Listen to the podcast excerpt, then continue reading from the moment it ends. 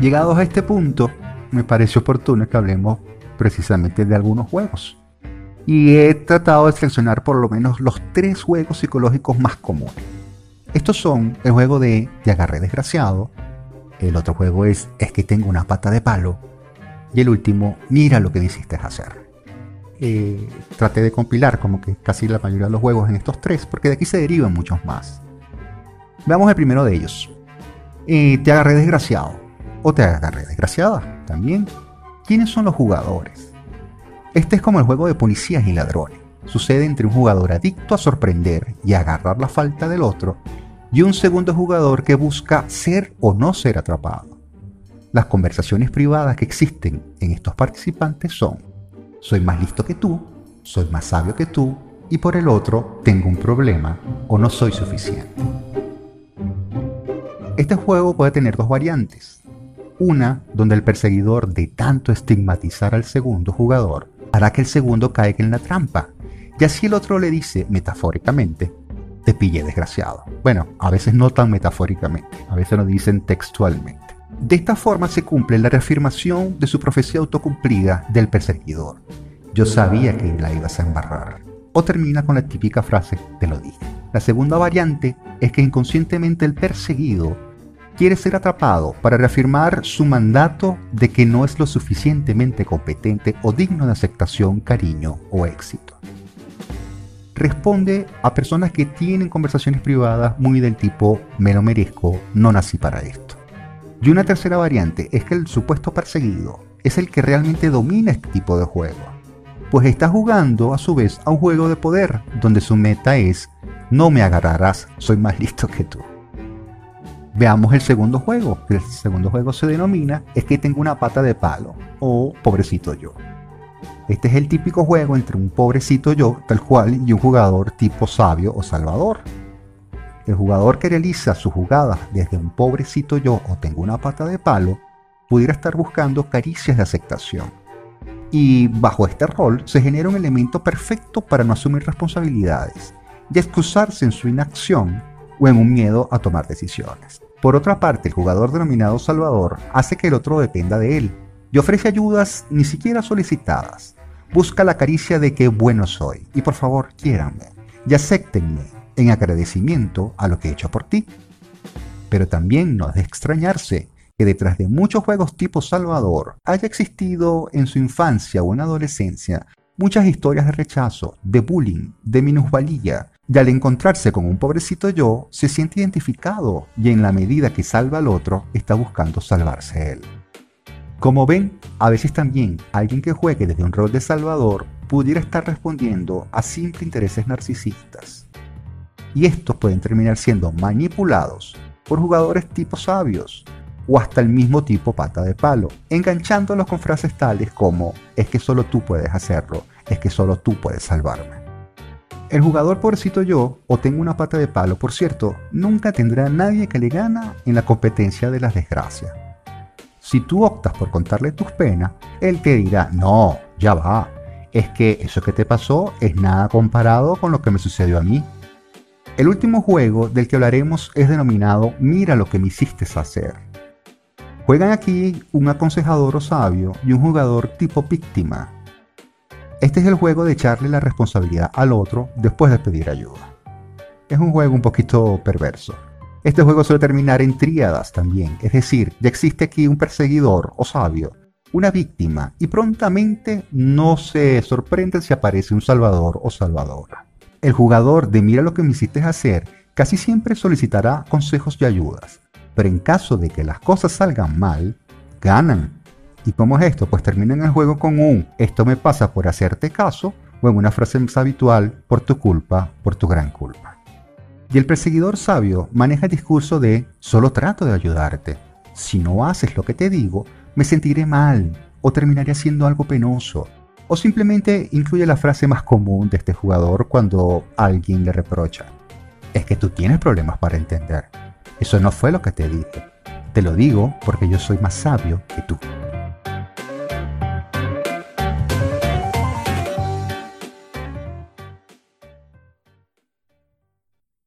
Recapitulando un poco sobre los juegos psicológicos más comunes que he señalado, podemos ver cómo se evidencia la existencia de tres categorías. Y estas categorías son las víctimas, los perseguidores y los salvadores. Y estos tres a veces conforman lo que se conoce como el triángulo dramático.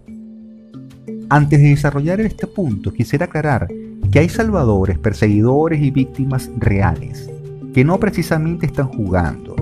De lo que estoy hablando aquí es de cuando usamos estas categorías o este tipo de roles cotidianamente con otra intención o para obtener una ganancia secundaria. En fin, si trato de manipular, no responsabilizarme ni actuar como adulto, evidentemente no son tan reales estas figuras de víctimas, perseguidores y salvadores.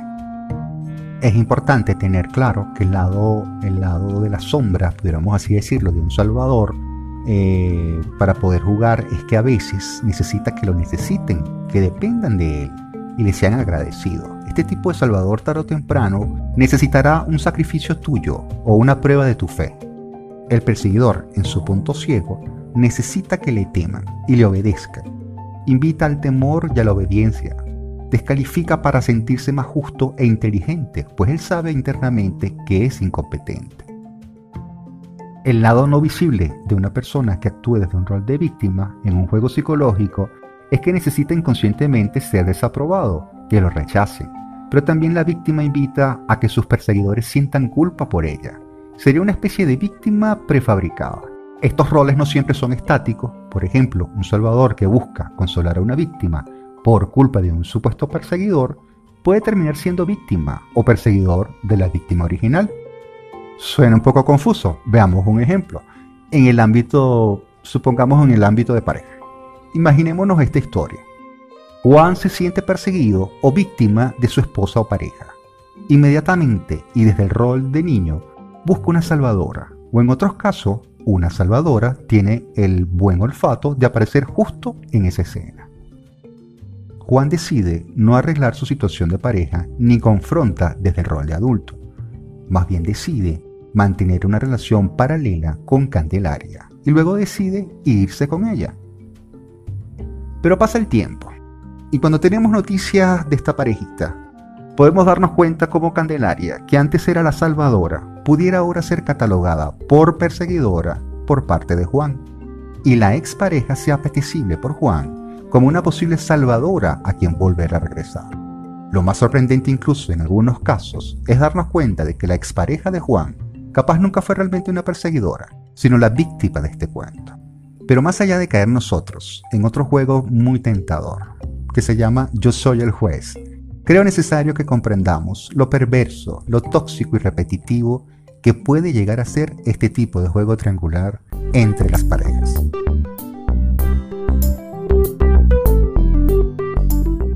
Una pregunta interesante que pudiéramos hacernos a estas alturas sería, ¿estoy participando en un juego psicológico? Capaz que sí.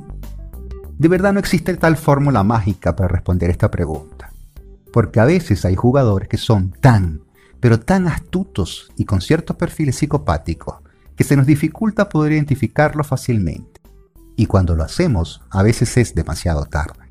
Ojo, os también cabe la sorpresa de darnos cuenta que yo mismo sea el patrocinador principal de este tipo de juegos.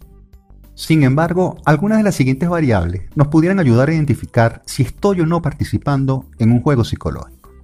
Por ejemplo, veamos algunas. Comprobar si estoy repitiendo la historia.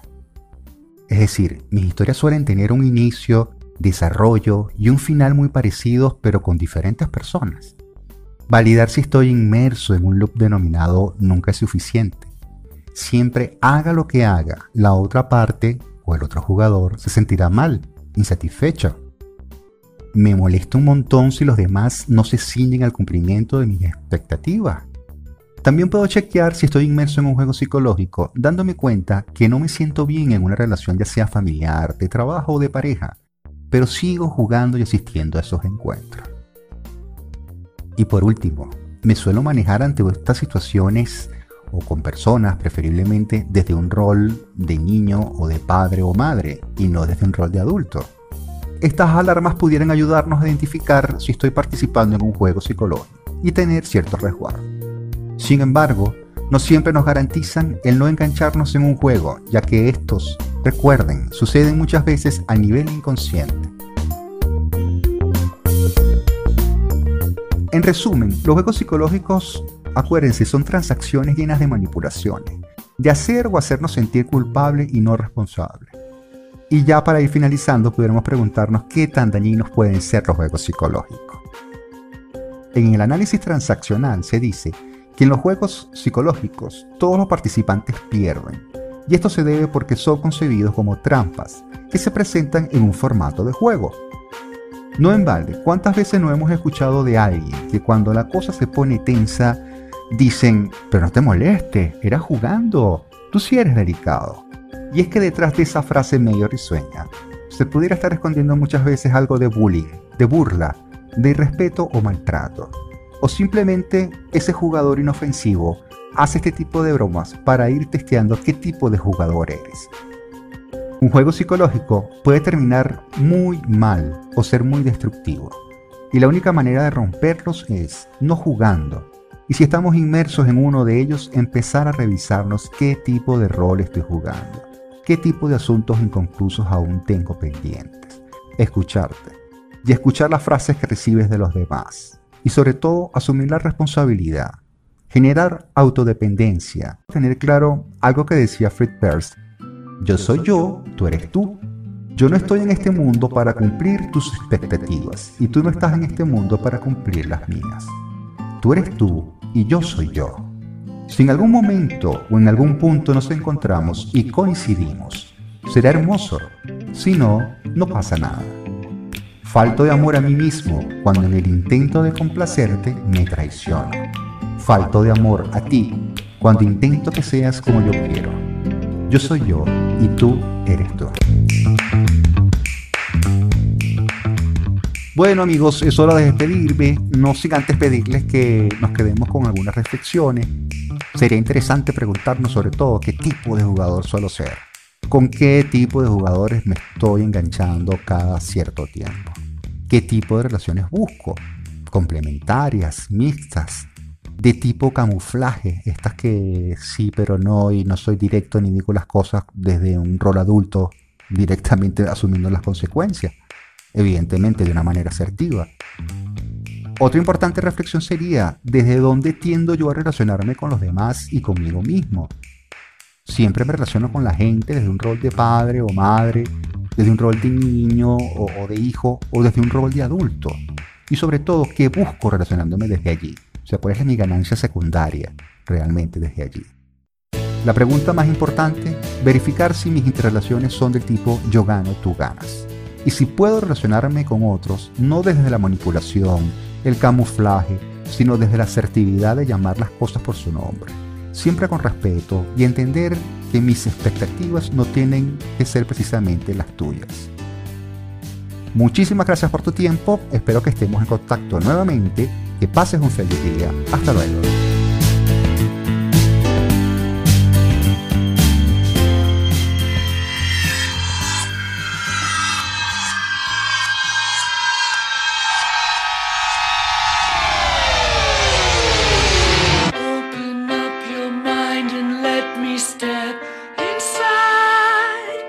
rest your weary head and let your heart